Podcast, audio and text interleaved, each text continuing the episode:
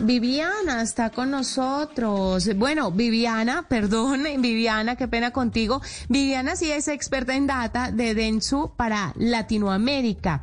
Eh, Viviana, usted me va a hablar de algo muy importante. Qué pena con usted, me eh, tengo el libreto aquí trocado. Eh, usted me va a hablar de algo muy importante. Ayer tocamos este tema aquí en la nube y fuimos contando cómo para 2023 vamos a tener la desaparición de las cookies en uno de los mayores buscadores del mundo, Google. Y esto podría entonces traerle problemas a las empresas que de una u otra forma utilizan las cookies para direccionar mejor la publicidad. No es tampoco eh, un secreto, pues que estas plataformas como Google viven de la publicidad. Entonces, el inminente fin de las cookies en Google, ¿qué significa para las empresas? Viviana, experta en data de Densu para Latinoamérica, bienvenida a la nube. Bueno, muchas gracias, Juanita. Eh, efectivamente, este es un anuncio que a todos nos dejó un poquito flipando. Si quieres, yo les cuento rápidamente en un lenguaje súper coloquial que es una cookie. Una cookie es básicamente un sticker que se le pone a los usuarios cuando ingresan a diferentes sitios web a través de cualquier explorador, ¿verdad? Google Chrome, Firefox, Microsoft Edge, eh, Safari, cualquiera que puedas imaginarte. Con este sticker tú lo que puedes hacer es identificar el comportamiento y clasificar a esa persona en diferentes categorías para que cuando tú vayas a activar pauta de diferentes marcas puedas decir, ah, sí, esta persona, digamos, es de deporte, la puedo, pues es afín a esta marca o esta persona es afín a este interés, es de esta marca. Entonces, con este anuncio que Google dice que para a partir de 2023 ya no va a seguir aceptando estas cookies, pues efectivamente nosotros en la industria de marketing digital tenemos que hacer un replanteamiento completo de cómo vamos a impactar a estas personas. Igual yo te digo que el todo no es malo, sino es algo bueno, porque pues efectivamente, como tú ayer hablaste un poco, esto hace que las personas despierten un poco y digan, ok, un segundo, ¿cómo es este tema de la data? ¿Cuál es esta información que yo le estoy entregando a estas empresas? Y tanto del lado de los anunciantes, tanto del lado de los medios, tanto del lado de las agencias y de los consumidores, todos podemos generar una conciencia y tenemos que buscar una nueva estrategia. ¿Mm? Pero Viviana, ¿usted cree que la información que generan, como toda esa huella digital que tienen cada uno de los usuarios, es la única manera de direccionar publicidad y de ser más acertados con la publicidad? Porque todos los caminos llevan a eso. Entonces, sí, se nos cierran las cookies por este lado, pero entonces se nos va a abrir una torta por otro. ¿Me hago eh, entender? Es, es una cosa que, ¿qué vamos a hacer? ¿Qué va a pasar? Sí, sí, no. Y acá yo te voy a ser súper honesta y súper transparente. O sea, el mundo de la tecnología avanza mucho más rápido que nosotros.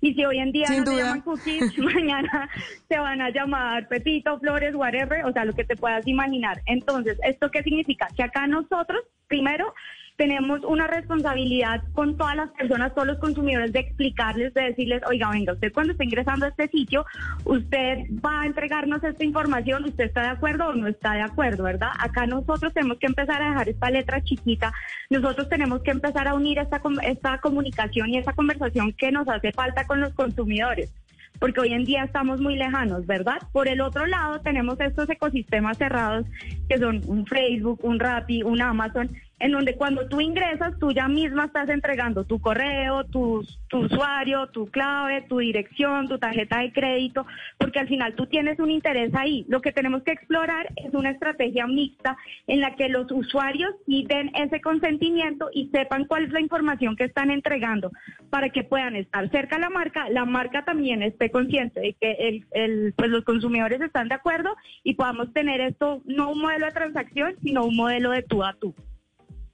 Bueno, hay otra cosa muy importante, es que la gente realmente no sabe qué es lo que están captando y por qué esa información es importante o no. Entonces, entregan una información realmente importante, pero se guardan una cosa que uno dice, esta vaina ni le quita ni le suma. Hay mucho que aprender en temas de data, de datos personales, que debo compartir, que no debo compartir. Eso es así, es errado. ¿Qué están haciendo desde las compañías también? Porque es que hay que educar a la gente. Sí, sí. No, y hay todos los de este tema perfecto. Y efectivamente yo te digo porque hay personas que son como, no, vi este documental en Netflix, la data, voy a cerrar mi Facebook, no voy a volver a pedir nada por Amazon. No es como, no. o sea, tienes que entender que efectivamente hay ciertos datos que son datos delicados, hay data que es identificable pero también tienes que entender que esta información va a ayudar a las compañías. Nosotros acá tenemos un reto súper grande, por lo menos como eh, centralizadores entre las marcas y los clientes, en donde tenemos que llegar a una estrategia que nos permita acercarnos a los clientes de tú a tú, que acá es donde yo te decía, queremos conocerte como cliente, queremos que sepas que si te estamos pidiendo, si a ti te gusta la categoría de comida o la categoría de, no sé, de deportes, es porque a la hora que te vamos a hablar a ti queremos llegar con esa información correcta. Y entonces aquí hay una mano de estrategias que puede ser el tema de gamification, el tema de encuestas, el tema de formularios mucho más cortos, el tema de empezar a recopilar toda esa información que tú tienes, porque además hoy en día todas las empresas piden información por todos lados. Entonces tú vas a un sitio y te registras, tú después ingresas al sitio web y empiezas a llenar información y hoy en día todas las compañías no saben cuánta data tienen. Tenemos que partir por ahí, unificar toda la información y montar en un modelo. Ok, tú en tu CRM tienes esta información, en el ERP tienes esta y además en tu sitio web estás recopilando esto. ¿Necesitas de verdad esta información? No. Si tú simplemente a tu cliente le dices, oye, ven, necesito tu correo, dime cuántas veces al mes quieres comprar este producto y vamos arrancando por ahí.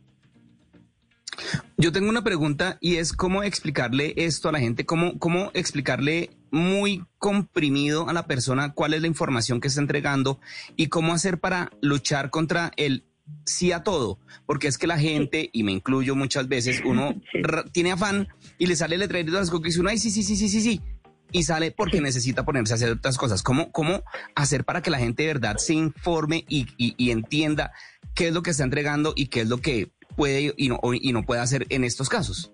Claro, bueno.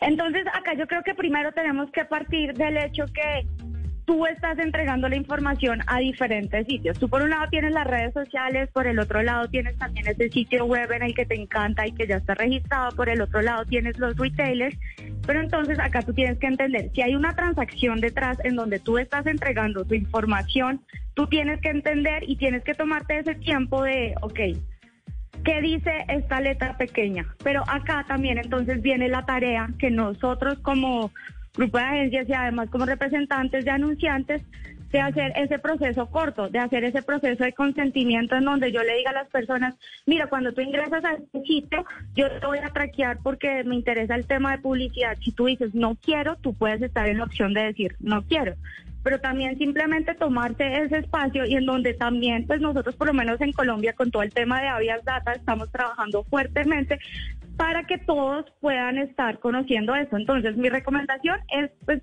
yo sé que es súper fuerte y que no voy a tomar la información de Facebook y simplemente la replico en este sitio para no tener que registrarme. Tenemos que ser un poquito conscientes porque al final hay un montón de bases de datos y esto después no nos termina impactando porque si no cuidamos nosotros la información en el momento de registrarnos, en el momento de hacer un pedido, simplemente lo que vamos a hacer es permitir esta brecha en donde estamos entregando la data que al final es el nuevo, pues es el nuevo petróleo. Eso, eh, eso es muy cierto y hay otra cosa que a mí me llama mucho la atención y se la quiero comentar para que para que le contemos un poco a la gente cómo se mueve esto. Resulta que los datos que ustedes le dan, ese rastreo que se hace de sus datos, por lo general no es tan específico. O sea, la gente no tiene exactamente su dirección, no saben el apartamento, el número del apartamento en el que vive. Por lo general y en teoría, pues como uno lo entiende y lo que le cuentan a uno las grandes tecnológicas es que tienen pues como un cúmulo de datos, pero sin un nombre específico, que lo que hacen es direccionar de acuerdo a eh, lo que usted vaya haciendo en la web y así van direccionando. Eso es un poco complejo de explicar y, de entender, pero es más o menos así, o sea, hay un anonimato. No es que digan Juanita Kremer con cédula de ciudadanía, ta, ta, ta, ta, ta, ta, ta, ta, que le gusta tal, tal cosa, tal otra, que vive en tal apartamento, en tal torre. No, eso no es tan así. Pero lo que no sabe la gente es que, por ejemplo, estas, estos datos que se entregan son muy importantes para las pequeñas empresas, porque la gente dice, es que Google, es que Facebook, sí, Google y Facebook, por supuesto, se lucran de este tema, pero deben tener en cuenta que muchas empresas, y más en la pandemia, después de la pandemia y lo que va a pasar de aquí a que se acabe esta situación que estamos viviendo, estarán en redes sociales. Los negocios están en digital. Mucha gente no tiene para montar una página, pero sí puede montarse un perfil en Instagram, montarse un perfil en Facebook, en WhatsApp, tener un WhatsApp Business y esta data que usted le entrega a esos negocios les ayuda a vender mucho mejor. Entonces, de una forma indirecta, usted está apoyando a este tipo de industrias, no solamente a las tecnológicas. Es algo que lo deben tener muy en cuenta a la hora de pensar en qué compartir o no compartir. Entiendo que la gente quiera salvaguardar su privacidad, pero entiendan tal vez que esos datos que están dando están ayudando a los pequeños negocios. Todos tenemos un amigo con un negocio propio que quiere salir adelante y que lo ha montado en redes sociales. y esta es una forma de ayudarlos y también a uno, ¿sabes? Porque digamos, yo no sé, si tú, a ti no te interesa la pauta, no sé, pues si digamos que yo no quiero tener, pues no, no quiero hijos en estos momentos, a mí no me interesa que me muestren pañales o ropa de bebé, ¿sabes? Sino entonces deporte o estas cosas, efectivamente esta data anónima lo que hace es generar estos mini segmentos y decir, ah, tú eres de deporte, te vamos a hablar así. Y eso que tú dices también es un win-win por ambos lados. Sí, ojalá la gente lo pudiera entender, ¿no, Viviana?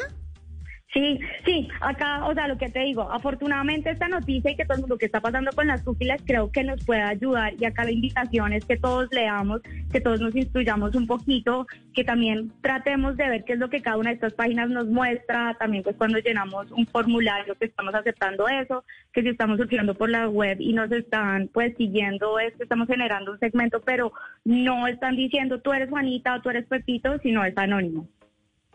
Mm, exactamente. Pues Viviana Díaz, experta en data, eh, está con nosotros a esta hora contándonos un poquito eh, frente al inminente fin de las cookies en Google. ¿Qué va a pasar con las empresas? Vamos a ver qué va a pasar, porque una cosa son los globos que estamos echando aquí y otra cosa es cuando ya se llegue el día, no tengamos cookies y pues miraremos y examinaremos estas nuevas herramientas que seguro, segurísimo ya se están cocinando, pero nosotros las conoceremos mucho más allá. Gracias Viviana por acompañarnos. A ustedes, gracias. Chao.